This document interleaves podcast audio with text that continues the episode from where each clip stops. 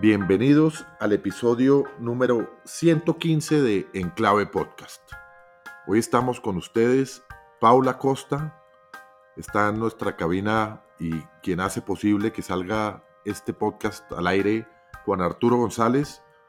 Tenemos un invitado muy especial, que es Juan Carlos Flores. Juan Carlos Flores es un lujo de invitado, él es historiador, es político, ha sido concejal de Bogotá, escritor, profesor, experto en, realidad nacional, en desarrollo urbano, en cultura ciudadana, muchas otras materias y nos honra muchísimo tenerte aquí, Juan Carlos, bienvenido.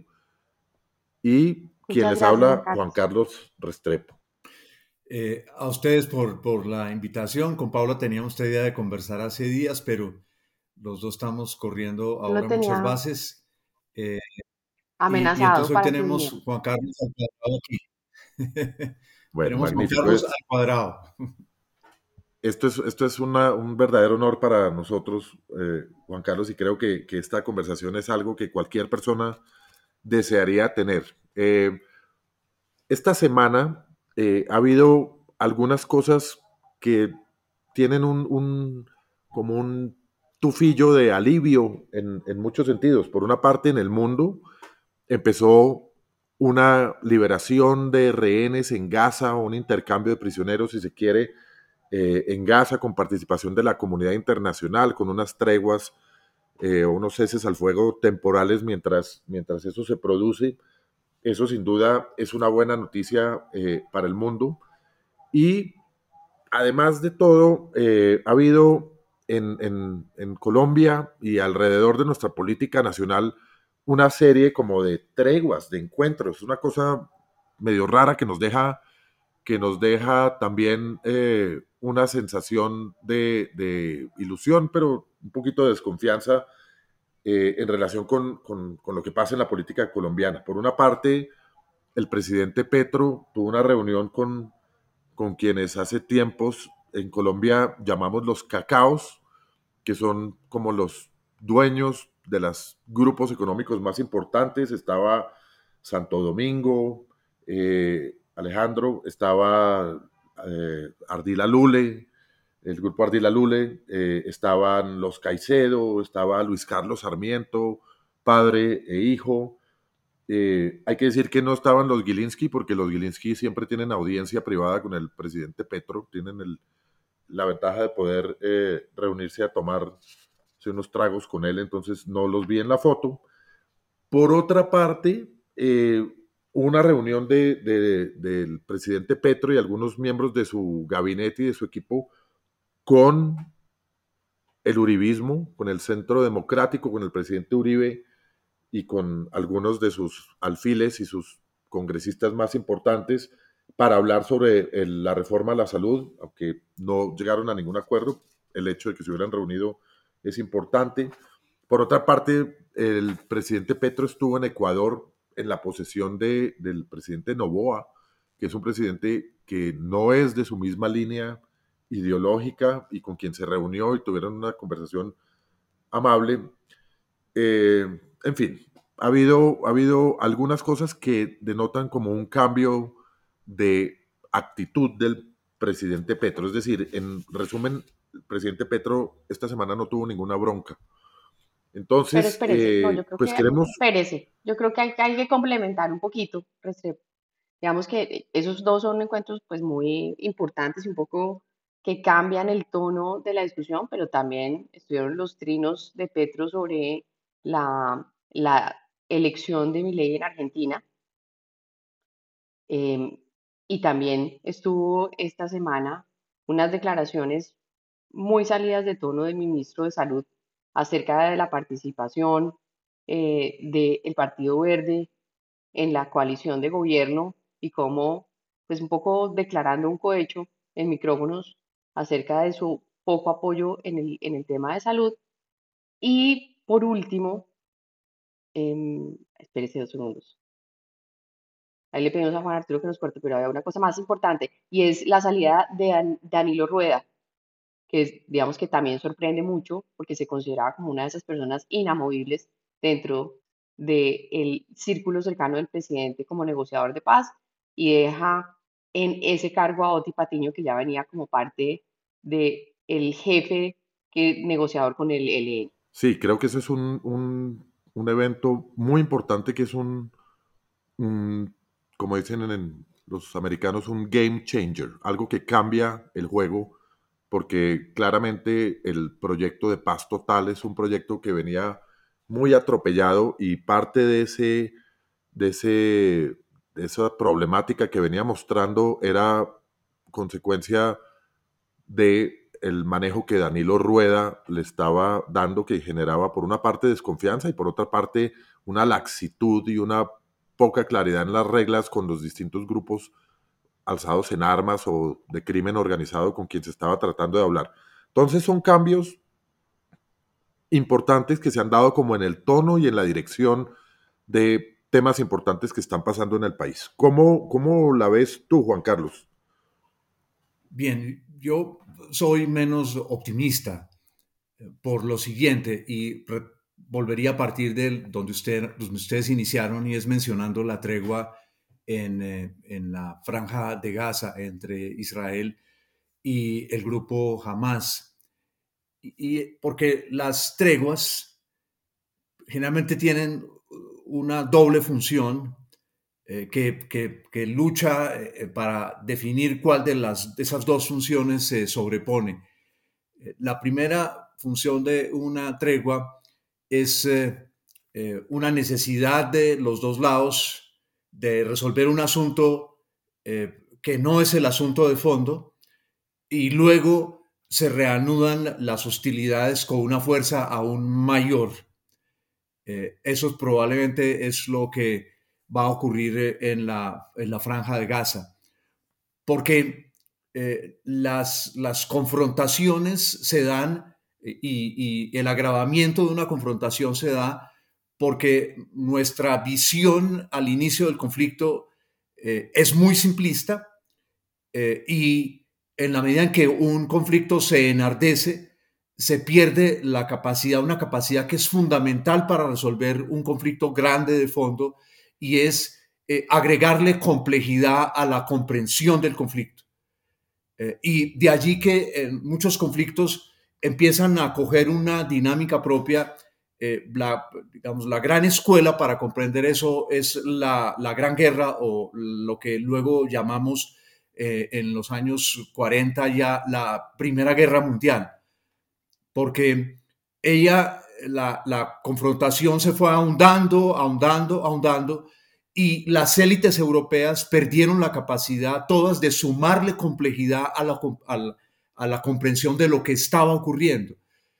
Eh, entonces, eh, el caso de eh, Israel y el problema del Medio Oriente y la actitud de los Estados Unidos es un problema hoy generalizado en las élites del mundo, del cual nosotros en Colombia, por desgracia, tampoco somos la excepción. Y llevamos unos 40 o 50 años reduciendo la complejidad en la comprensión de los problemas. Llevamos unos 40 o 50 años para citar el periodo de agravamiento del asunto, en que lo que caracterizó durante siglos a las clases dirigentes, y es decir, que se alimentaran de un conocimiento que no era el que compartía el resto de la sociedad, y por eso eran clases dirigentes, ese proceso de alimentarse de un conocimiento más complejo se ha reducido dramáticamente en todo el mundo. Y hoy para comprimirlo en una figura cruel, eh, nos estamos todos alimentando prácticamente de la misma basura, de ruido, no de un análisis de fondo de los asuntos, salvo con algunas excepciones. Entonces, la tregua en Colombia, la gran pregunta es, cuál es la complejidad en la comprensión de los problemas colombianos que hemos ganado en los últimos años, para, en los últimos meses, como por, una, por una suerte de milagro, para que esta tregua redunde en algo distinto. Y aquí nos encontramos, en el caso nuestro de Colombia, de un lado es con un presidente que lleva año y medio en el poder y no ha cambiado su rol de candidato. Y las demandas como candidato eran muy distintas de las demandas como presidente de un país inmerso en una crisis muy profunda en varios campos.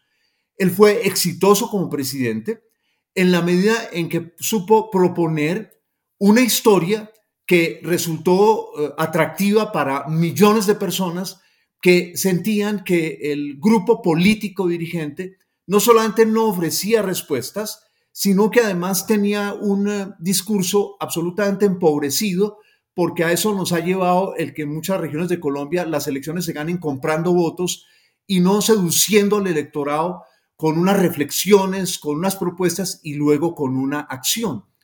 Eh, el presidente debía entonces prepararse para un giro en su manera de actuar y era mientras ganaba apoyos ir pensando, bueno, ¿y yo cómo voy a resolver los problemas? Cosa que no ocurrió.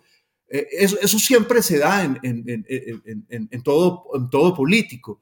Hay un momento que tiene que estar concentrado en ganar los votos para gobernar, pero hay un momento cuando él se da cuenta que ha cogido se ha creado un proceso virtuoso de ganar votos y apoyos, entonces tiene que empezar al mismo tiempo a pensar con quién voy a trabajar yo, cómo voy a lograr crear un equipo, cuáles de las cosas que estoy diciendo me puedo concentrar en ellas para realizarlas y cuáles fueron un, simple telón de fondo para que yo resultara atractivo para, para la gente.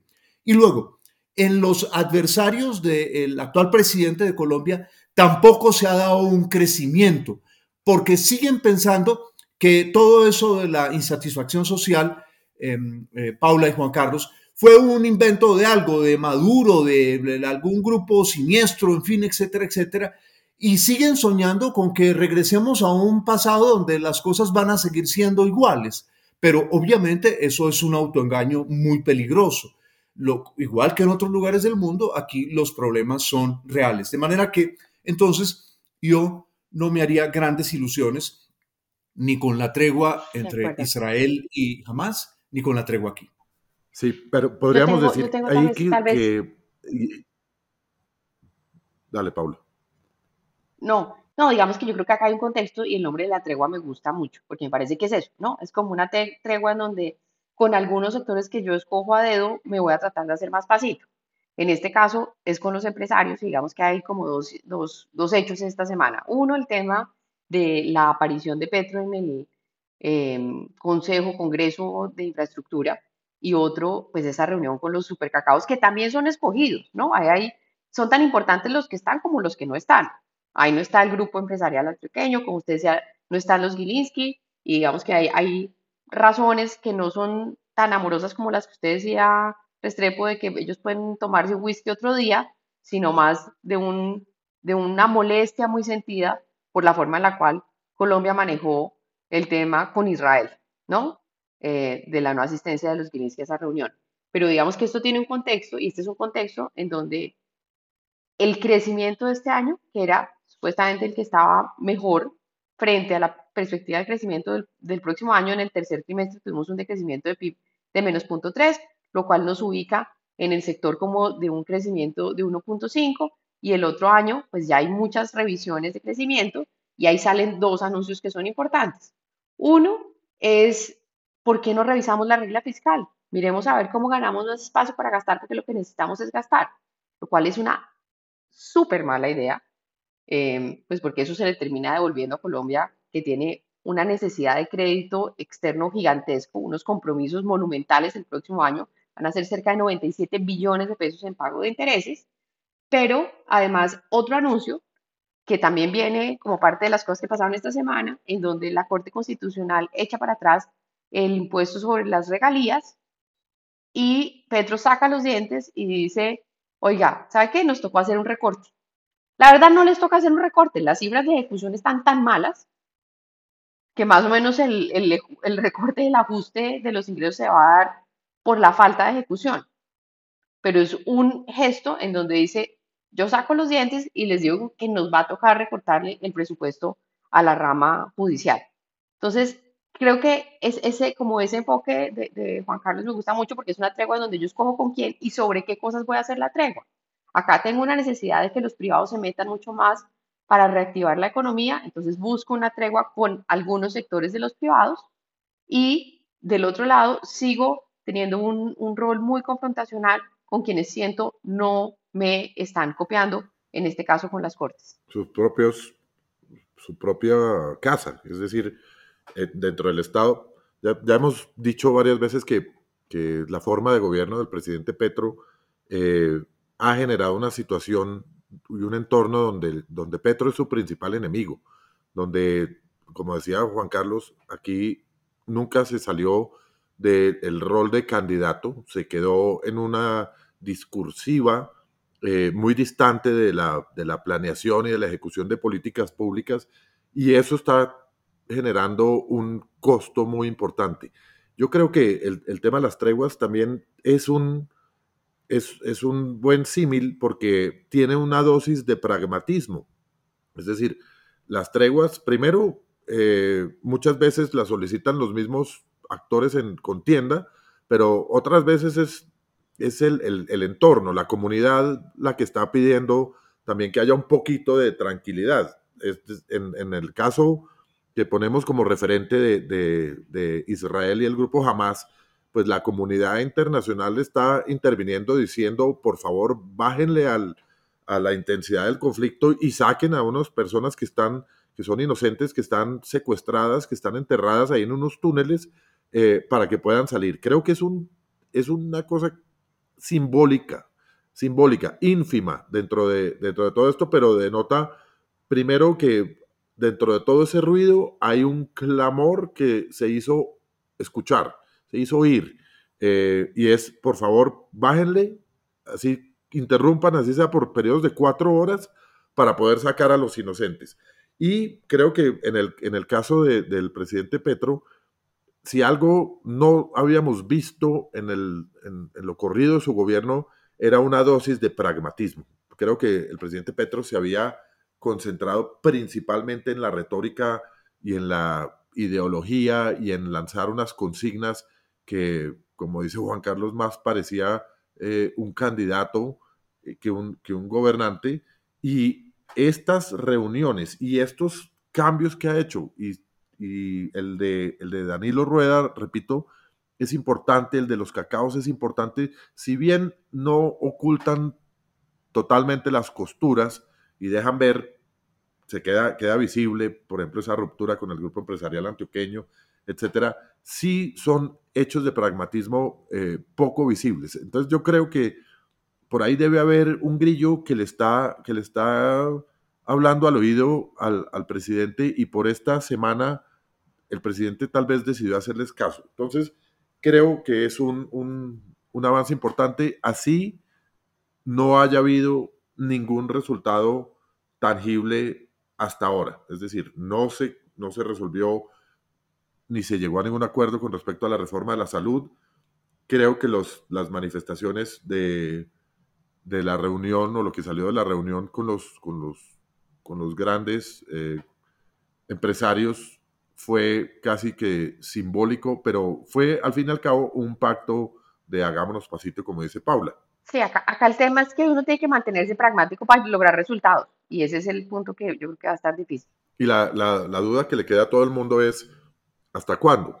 ¿Cuánto le dura esta, esta tranquilidad al presidente Petro en sus relaciones. Aquí hay un, una, una, cosa que, que, que, es un trabajo que uno tiene que estar haciendo todo el tiempo y es eh, el, el, el, espacio informativo, eh, el contorno en el que se toman las decisiones, se ha llenado de ruido y de información de muy baja calidad eh, por el tiempo que hoy eh, destinamos a estar eh, averiguando qué es lo que está pasando en las redes.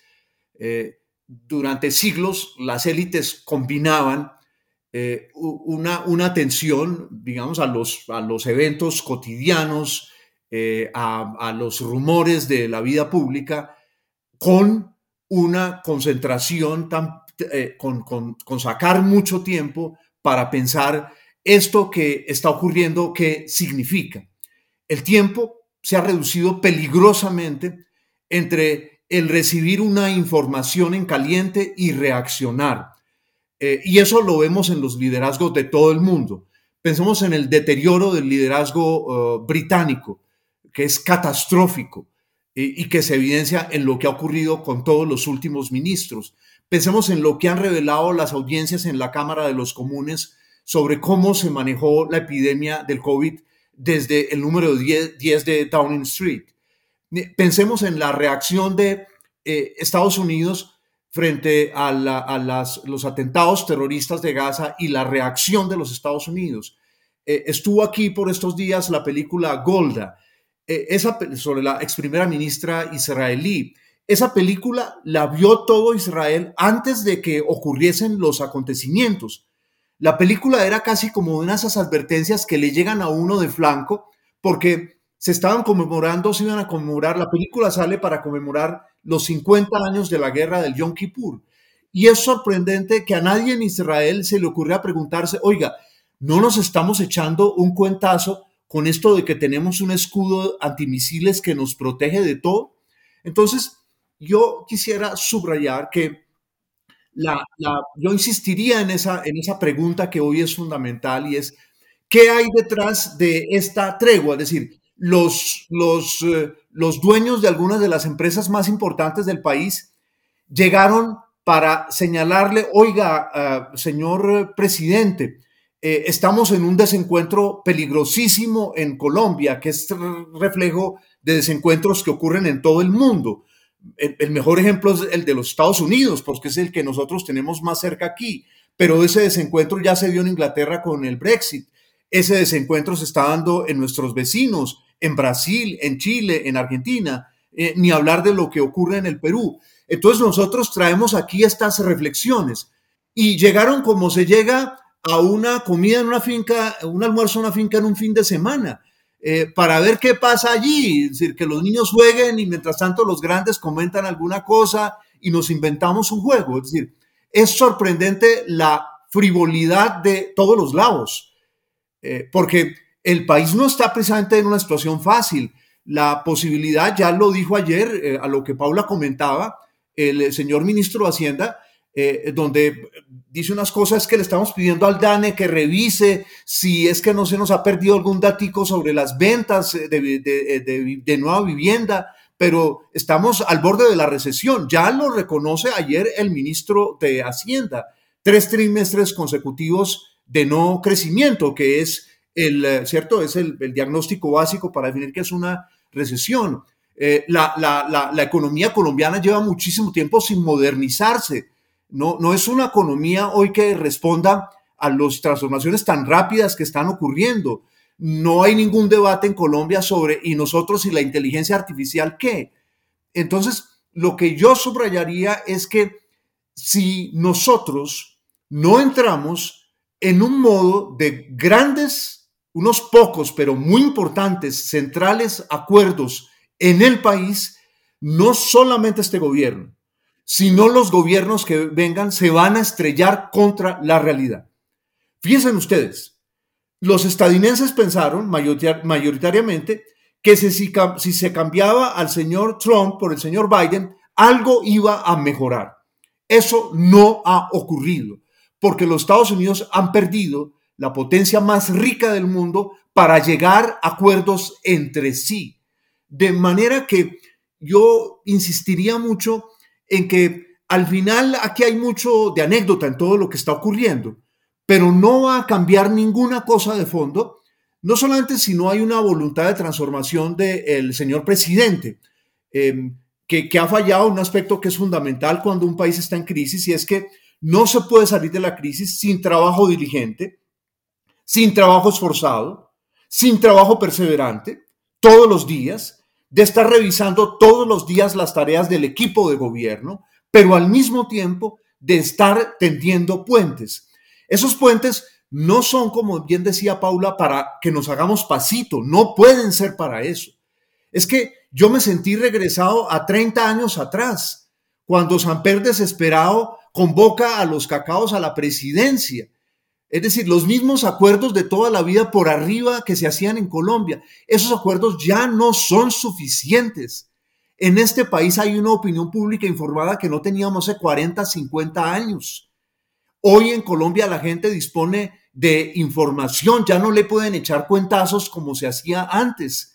Entonces, lo que siento es que las respuestas que tenemos frente a nuestros problemas, eh, eh, Juan Carlos y Paula, son tremendamente anacrónicas.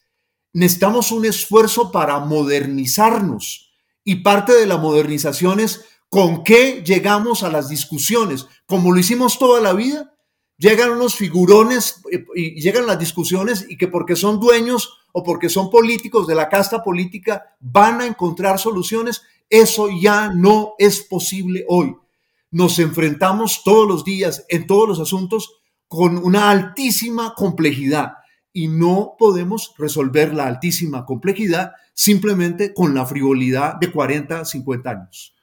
Juan Carlos. Eh, Venga, yo, quiero... Un, segundo, Paula, porque, porque creo que, lo que está diciendo Juan Carlos además me hace pensar mucho en su último libro. Eh, el libro que se llama Los que sobran, que, que salió hace, si no estoy mal, un par de años, si no recuerdo mal, eh, alrededor de, esta época. Me acuerdo haberte oído en el Hey Festival hablando de, del mismo, asistía a una conferencia que me pareció eh, muy buena. Esto, esto es un poco de eso, es decir, ¿qué, qué, qué, esa crisis de los modelos eh, que por una parte se, sienten inmortales y esa nostalgia de, algunos de permanecer dentro de ese modelo y, ese, y esa sociedad informada que está dispuesta a, por lo menos pregonar y querer buscar un cambio eh, que se manifestó en, una época del estallido social y que de una forma u otra eh, termina viendo una luz de esperanza cuando eligen eh, como presidente, o elegimos como presidente a, un, a, una persona por primera vez de, izquierda, un guerrillero desmovilizado, eh, etcétera, que, que decía en su discurso de candidato representar todos esos intereses de los no de los ignorados. Eh, eso es lo que estamos viviendo, es el, ¿cómo, cómo, asocias tú esta conversación con lo que, con lo que tú relatas en, tu libro, que es un magnífico ensayo que, yo creo que, que su título además lo dice todo? Paula y Juan Carlos, en el mundo estamos asistiendo a, una, a unos grupos de poder que se quedaron adormilados en la inercia que cuando desaparece el imperio soviético, dijeron, listo, se acabó el adversario, ganamos, este es el fin de la historia. Y en ese mismo momento, Juan Carlos y Paula, en ese mismo momento estaba reemergiendo el milenario imperio chino, para, para solo señalar un ejemplo. Es decir, tamaño evento de, de tal dimensión se le pasó por lo alto a aparentemente la élite mejor informada del mundo, la élite de los Estados Unidos, con un hecho que los historiadores del futuro, yo cada vez pienso más en ese, en ese dato, van a tener enormes dificultades para entender cómo diablos ocurrió, porque a la par que se, se, se autosolazaba Occidente con la caída del comunismo soviético, le entregaba su potencia industrial a China, que 10 años después, 15 años, iba a ser declarado como el enemigo estratégico más importante de los Estados Unidos. Es un hecho absolutamente inverosímil, Juan Carlos y Pablo, que la gran potencia industrial del mundo le entregara todo su saber a los chinos para que en menos de 20 años se pusieran en condiciones de tú a tú, no en los ingresos. Los chinos siguen siendo muy pobres comparados con los ingresos de los Estados Unidos. Estados Unidos de todas maneras sigue siendo una potencia tecnológica de primera magnitud, pero hubo una desindustrialización, un pegarse un tiro en el pie de una manera sorprendente. Entonces, ese asunto no, no es solamente... hoy están tratando de echar para atrás, ¿no? Hoy están tratando de, hacer todo... de, buscar pero ya el otro, ya el otro, ven, dónde les producen. Sí, los, sí, los, por ejemplo, los informes del Estado Mayor de los Estados Unidos, sí, miren ustedes, los informes del Estado Mayor de los Estados Unidos, todos los que se han hecho públicos en los últimos dos años, señalan que antes de que termine esta década se habrá alcanzado una paridad en, en em, entre las marinas de guerra de los Estados Unidos y de China, un hecho inverosímil eh, hace unos años, porque la Marina de Guerra de los Estados Unidos doblaba en potencia y casi triplicaba a su principal adversario cuando eso fue, no, y mucho más cuando fue la, la Unión Soviética. Entonces, lo que yo quisiera hoy compartir con ustedes es mi preocupación sobre el próximo futuro de Colombia. Petro termina en, tres, en dos años y medio. Petro en dos años y medio se va. Y eso es muy importante que Petro pueda terminar su, su periodo.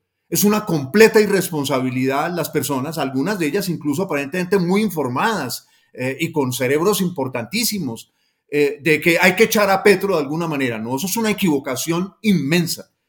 Colombia dio un ejemplo de cómo se hizo una transición democrática al gobierno de Petro y debemos garantizar que esa transición democrática se dé al final del gobierno de Petro. Pero mi pregunta es, ¿cómo nos estamos preparando para resolver los problemas que se van a seguir acumulando en estos dos años y medio que faltan? ¿Cuáles son las estrategias de salida de la problemática colombiana? ¿Cómo es que nosotros vamos a, recomponer el pacto entre la mayoría de la sociedad y sus élites? Lo que reveló el descontento de hace unos años que estaba roto el pacto que había funcionado muchísimas décadas entre una parte de las élites y una parte de la sociedad. ¿Cómo recomponemos los acuerdos entre Bogotá y las regiones que hoy fundamentalmente se basan en la impunidad de la corrupción en las regiones? Ese es, el acuerdo. Tengo aquí, para, para no extenderme, este libro que me tiene muy emocionado haberlo encontrado en los años 30, el nuevo gobierno liberal creó una biblioteca aldeana para llevar la cultura a los lugares más recónditos de Colombia. Un esfuerzo inmenso en un país que era muy pobre. Un símbolo de esa transformación cultural es la Biblioteca Nacional, que ya casi 80 años después sigue siendo un edificio imponente, ¿cierto? En la 26 con quinta. No había plata y se planteó ese esfuerzo y al mismo tiempo se planteó el esfuerzo de ir a investigar a las regiones. Este es el informe que Jorge Salamea, que era el relator literario de la Comisión de Cultura Aldeana, escribió y se fue a los departamentos para hacer lo que ellos llamaron un esquema para una interpretación sociológica. Fueron a conocer el país de nuevo, porque sintieron que si no conocían el país de nuevo, no iban a poder ni interpretarlo, ni gobernarlo, ni producir soluciones para él. Entonces, eh, Paula y Juan Carlos, siento que eh, es muy importante que no dejemos que sea el presidente Petro el que nos siga imponiendo la agenda, porque termina imponiendo una agenda de cuál es el escándalo del día de hoy. Y debemos trascender la agenda de los escándalos. Pensemos en el problema de la salud, para mencionar uno. Pensemos en el problema de la vivienda. Hoy la producción de vivienda está paralizada ¿Solo responsabilidad de este gobierno? No. Recordemos que en el gobierno de Santos se llegó a la comprensión de que la gente pobre no tenía maneras de lograr que los bancos le prestaran para la vivienda, incluso nosotros entregándole el cheque para el subsidio, digo nosotros el Estado. ¿Y cómo intentó resolver eso Santos? A través de la vivienda gratuita, de manera que seguimos sin tener un modelo que resuelva el problema de la vivienda para los sectores populares y las clases medias bajas en Colombia. Salgámonos de esa discusionadera, es una palabra, un neologismo horrendo que me acabo peleadera, que nos propone todos los días el presidente. Y preparémonos, preparémonos para dentro de dos años y medio. ¿Qué es lo que vamos a hacer? ¿Qué es lo que se le va a proponer al país? Que no sea el odio contra Petro, que no sea la revancha, que no sea lo que nos proponen de algunas, desde algunas regiones y desde Bogotá una vuelta al pasado para que no pase nada en Colombia. Y pasa de todo. Yo, comparto plenamente, digamos, esa preocupación acerca de cuál es ese acuerdo nacional por fuera de lo que nos quiera proponer Petro. Yo también siento que le estamos gastando una cantidad de tiempo a discutir una cantidad de chifloreturas que cada semana se le ocurren una distinta a la otra y todo el país vamos siguiendo la, la, digamos, la marea informativa acerca de esa propuesta que muy probablemente pues no va a tener ningún resultado práctico, aunque tiene resultados obviamente en, las expectativas de los mercados y en las decisiones de inversión, que es parte de lo que se está viendo reflejado nuevamente en las cifras económicas. Pero yo sí creo, Juan Carlos, que hay una luz de esperanza a través de estos mandatarios locales que ya recogen en parte importante, digamos, la, la presión de las, de las manifestaciones, del descontento, del estallido social y que van a tener una responsabilidad en dos vías, una en su agenda local, pero otra en poder construir una agenda nacional y un poco pintar esa cancha para lograr esos acuerdos que nos permitan en dos años y medio tener un plan de reconstruir lo que se ha dañado, que vamos a tener daños importantes en seguridad, en el frente social, en temas como la salud o la vivienda, como ustedes estaban diciendo, pero también para tener una propuesta que nos ilusione como país y que nos permita generar y salir de esa polarización de la cual no hemos logrado salir, siento yo, desde la ruptura entre Santos y Uribe por allá en el año 2011-2012. Yo, yo quisiera un poquito como, como, como resumir la idea, si, si, si no me equivoco, en la interpretación. Es decir, claro que estamos inmersos en una, en una discusión eh, absurda que es la respuesta, la, expectativa y la respuesta a las, a las cuestiones inmediatas. Eso es el resultado de tener un, jefe de Estado que gobierna por Twitter, que no, que no diseña y no desarrolla unas políticas públicas profundas para, para resolver las cuestiones de fondo de nuestro país. Ahora bien, eso genera o ha generado algunas rupturas y específicamente quiero dirigir la atención al, a esa relación entre lo territorial y lo central, a Bogotá y las regiones. Ahí ha habido una, una ruptura que se manifiesta muy claramente en las elecciones del 29 de octubre, donde, donde en, a nivel de, las, de los entes territoriales, los departamentos y los municipios, eh, se da una especie de reconfiguración que no la interpreto como, como un regreso del, del, otro extremo necesariamente, eh, sino unas administraciones que están inmersas en una retórica mucho más profunda que el escándalo de, de, todos los días y que buscan resolver problemas de fondo. Entonces, ahí se va a plantear una nueva relación entre el gobierno central y los territorios, en un país que ha sido eh, toda la vida un país presidencialista donde, donde las decisiones importantes se toman desde Bogotá.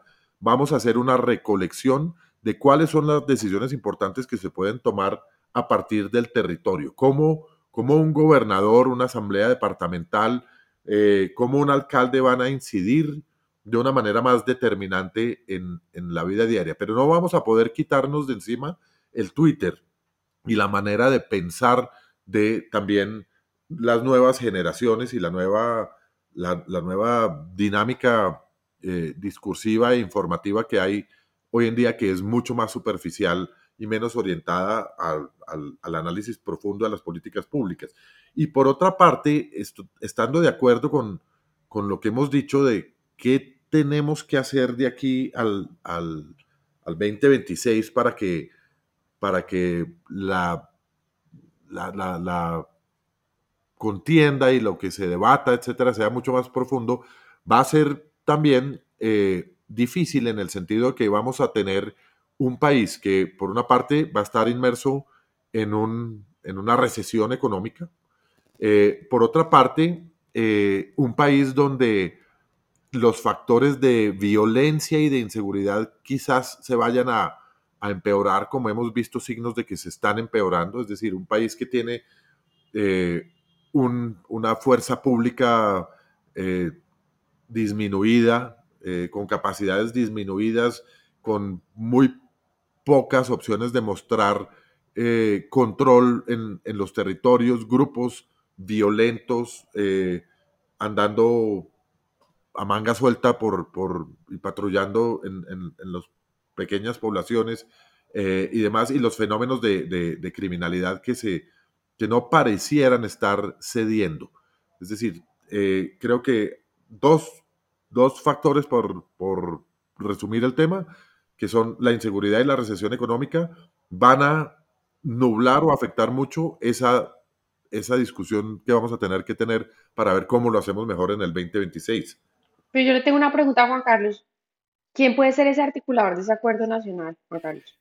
Yo, eh, en primer lugar, antes de, responder eh, a esa pregunta suya, Paula, plantearía lo siguiente.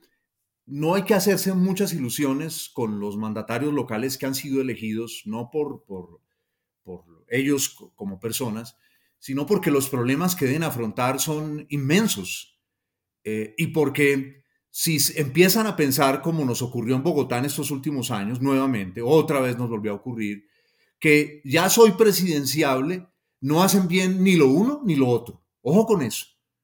Es decir, hay unos problemas en, cada una de las ciudades muy complejos. Pensemos eh, Barranquilla. Barranquilla tiene un desborde de la extorsión en los últimos años terrible.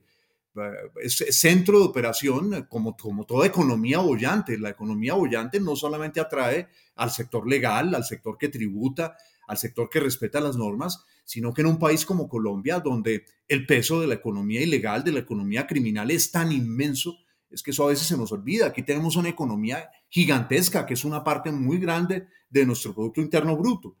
Eh, luego, recordemos que en las pasadas elecciones presidenciales, en la primera vuelta, el rol de los exmandatarios locales fue muy pandito.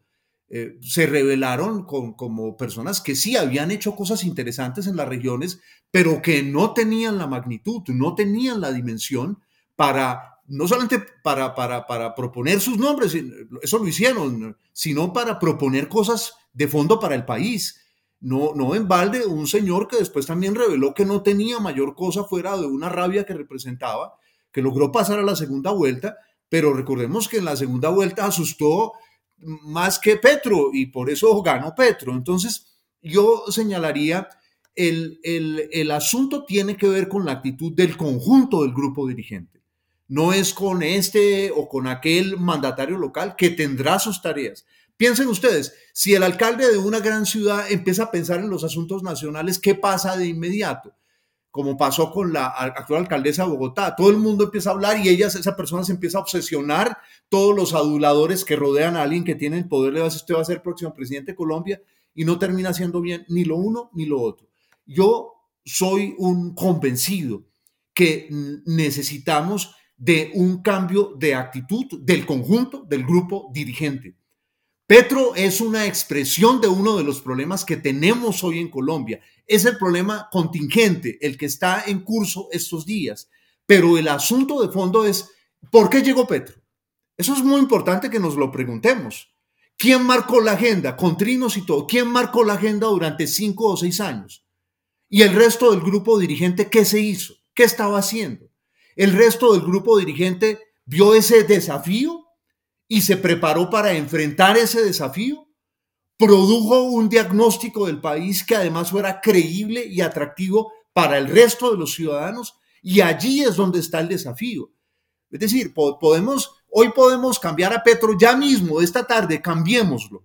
Quien llegue va a llegar con la respuesta a esos desafíos con el entrenamiento necesario para tender puentes, subrayando que los tender puentes no es para que nos hagamos pasito.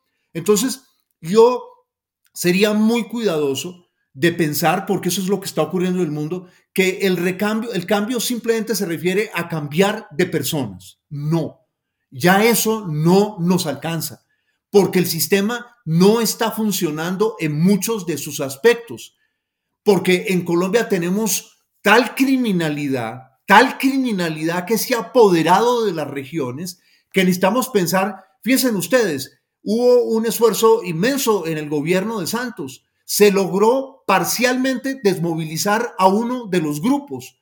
Hoy la marca de las FARC vuelve a revivir, ya no las antiguas FARC, pero está, en el Cauca está presente los FARC, agobian la vida de la gente. Necesitamos entonces de otro, de otro modelo que ya no puede ser el de la tradicional negociación colombiana, con los, por ejemplo, en este caso, con los grupos criminales. Eh, necesitamos pensar cuál es el rol, la relación del Estado con la economía, que no puede ser Estado no me friegue o deme a mí, que soy un, un gigantesco grupo em-, empresarial, unas zonas francas y unos impuestos especiales. Entonces, yo, por ejemplo, siento que estas cosas que estamos haciendo desempeñan un papel hoy tremendamente importante, porque necesitamos prender, prender una serie de hogueras alrededor de las cuales, es decir, de grupitos, digo hogueras en el sentido de un fuego que nos atrae, nos da calorcito, y nos sentamos alrededor de él para pensar alternativas. La alternativa no va a provenir de una casta política que se volvió elemental en comprender los problemas del país. Eso quiero subrayarlo. La casta política ya no da más para resolver los problemas del país porque están centradas exclusivamente en su reproducción, en la reproducción de los privilegios. Y eso atañe a la casta política de todos los ambientes. De manera que si los diversos grupos de ciudadanos, diversos grupos que con capacidad de reflexión, no nos organizamos y no empezamos a tratar de llenar la agenda pública con reflexiones de más calado, dentro de, termina Petro y vamos a tener una persona de la cual vamos a estar descontentas seis meses después de posicionado, como nos ocurrió con Petro.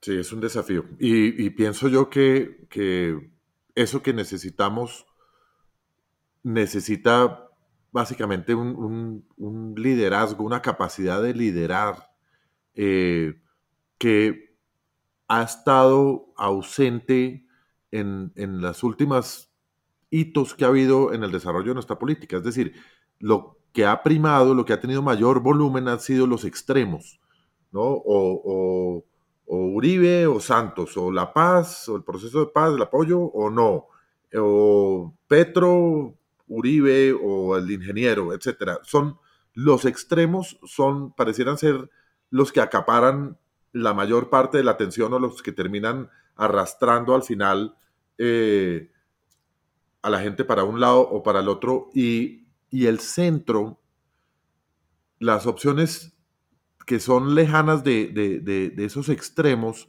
eh, que el centro además pues, ha llegado a ser bastante amplio, todo es centro, todo y nada son centro, eh, ha tenido muy poca tracción en, la, en, la, en la carrera, es decir, ha habido, ha habido una frustración muy grande por, por todos los que, no, se quieren alejar de los extremos eh, al encontrar que, que, el centro nunca, en los últimos eventos, nunca ha llegado a ninguna parte. ¿Tú, qué, tú cómo ves eso, Juan Carlos? Porque eh, creo que el espectáculo que se dio en las últimas elecciones presidenciales, en la última campaña presidencial, eh, con todos esos candidatos o precandidatos del centro, los Alejandros Gavirias, los Ingrid, los Fajardos, los todos, eh, terminó siendo un, gran desastre. Yo lo veo así. ¿Cómo lo ven? Me da la impresión que lo que, lo que eh, se autodenomina centro en Colombia es una actitud desde el punto de vista política parásito, porque quiere medrar el descontento de las personas con los extremos pero eso no es una actitud propositiva, no es una actitud creadora. Eh, si medras de los extremos, eh, pues ¿quién eres tú? Entonces, lo que tenemos, lo que se llama hoy en Colombia Centro, es la incapacidad de tener una actitud de fondo. Es simplemente, ah, como a usted no le gusta este y el otro, pues entonces escójame a mí. Y, yo creo que eso, desde el punto de vista de contribuir a soluciones de fondo en el país, no va absolutamente para ningún lado, porque necesitamos es una actitud eh, acompañada, por supuesto, de un diagnóstico sólido, pero también de la disposición de comprender que si no se tienden unos puentes, a partir no de la frivolidad y no del hagámonos pasito, pues ¿Qué, pasaría si llega un centrista al poder? Pues sería otra inmensa desilusión. Sería alguien que de pronto, ah, es que esa es una persona reposada, que chévere, que ya no, ya no está tuiteando todo el tiempo, pero eso no cambia los problemas que tenemos. Eso por sí solo no los resuelve. Entonces, yo subrayaría, me parece que esa concepción de centro es una concepción parásita, vive de los defectos de otros pero no va más allá de los defectos de otros, de la falta de proposición de soluciones de, otros. Y a mí me parece que además eh, ese, ese centro es una cosa generalmente muy chapineruna. Son unos señores de Chapinero eh, y unas, y unas eh, personas muy interesantes alrededor de Chapinero que dicen, es que esta persona es tan inteligente, entonces propongámosla. Y, no hay un previo recorrer eh, el país, no hay un previo diagnóstico de lo que está ocurriendo en las relaciones entre Bogotá y las regiones. no hay una reflexión de fondo sobre el hecho de que hay una casta política que se apoderó de unos privilegios y que se ha convertido en un obstáculo para el cambio, que es lo que le ocurrió a Petro. Se echó una cantidad inmensa de discursos de renovación largo y ancho de Colombia, eh, estuvo acertado en comprender ese descontento, pero luego llega y se abraza con el conjunto de la casa política. ¿Y, cómo se van a cambiar las cosas si usted llega a, pactar con quienes les interesa la extorsión porque es la que les permite apoderarse de los recursos del Estado.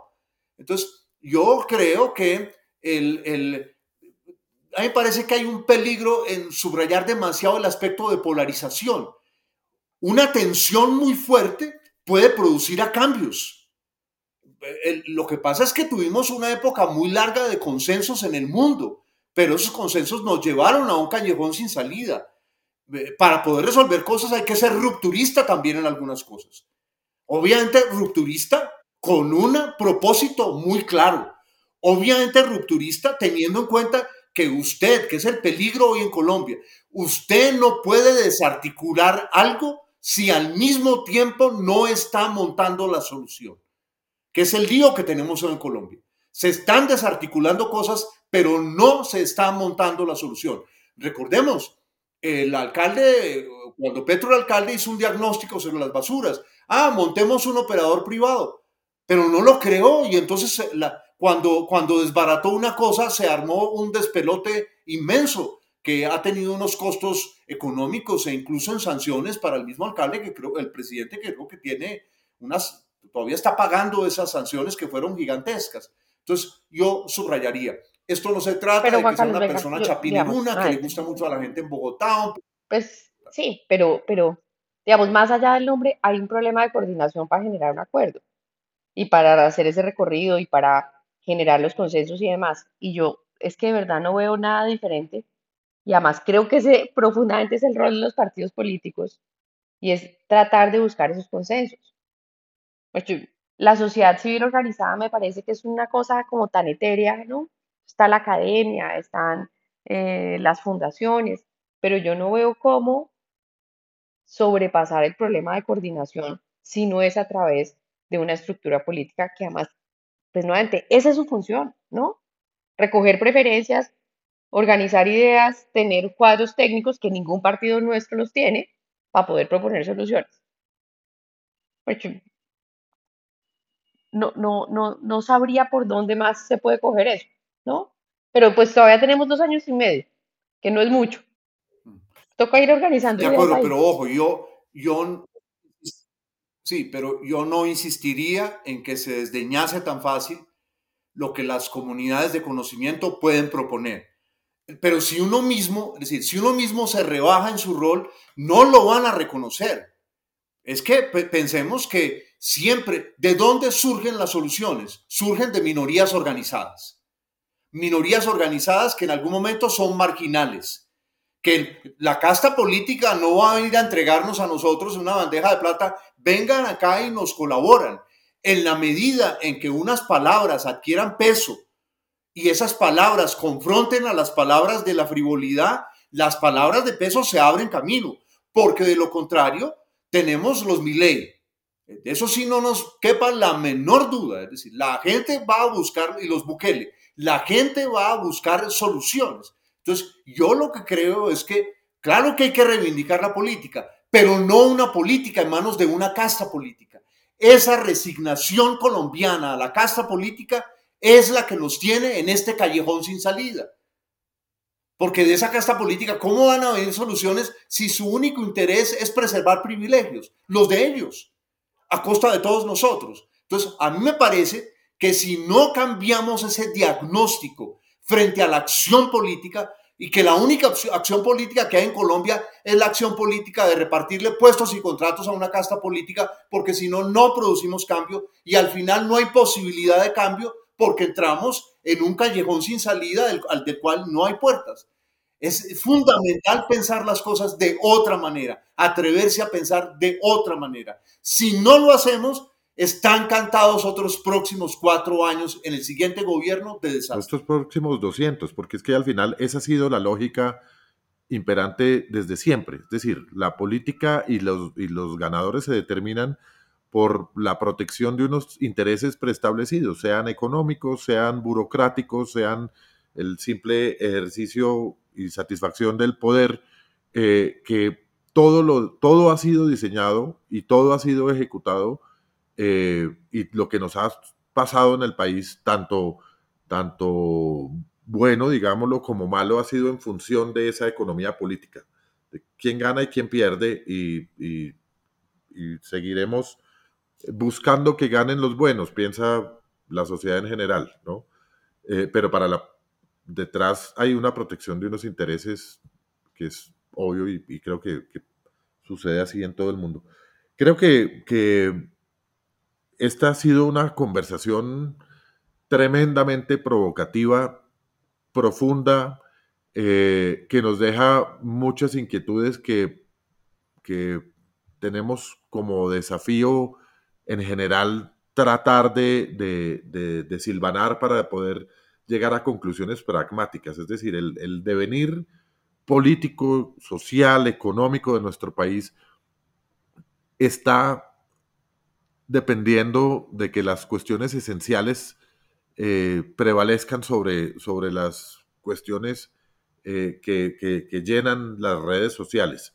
Eh, hace mucha falta la participación de, personas que puedan liderar desprovistos de, un interés diferente que, buscar que las cuestiones profundas del país se puedan resolver y que puedan convencer además con el reto eh, de las distintas generaciones. Hay generaciones que piensan eh, como tú, pero también hay unas generaciones nuevas que se, han, se crearon eh, alimentando su cerebro con el Twitter y con las ideas que les, que les tira el algoritmo. Entonces, es un tremendo desafío. Y Juan Carlos, creo que, nuestros oyentes van a, van a disfrutar mucho de esta conversación, pero también van a quedar con la cabeza bastante eh, dándoles vueltas todas estas ideas. Yo quiero agradecerte muchísimo eh, esta provocadora y provocativa conversación.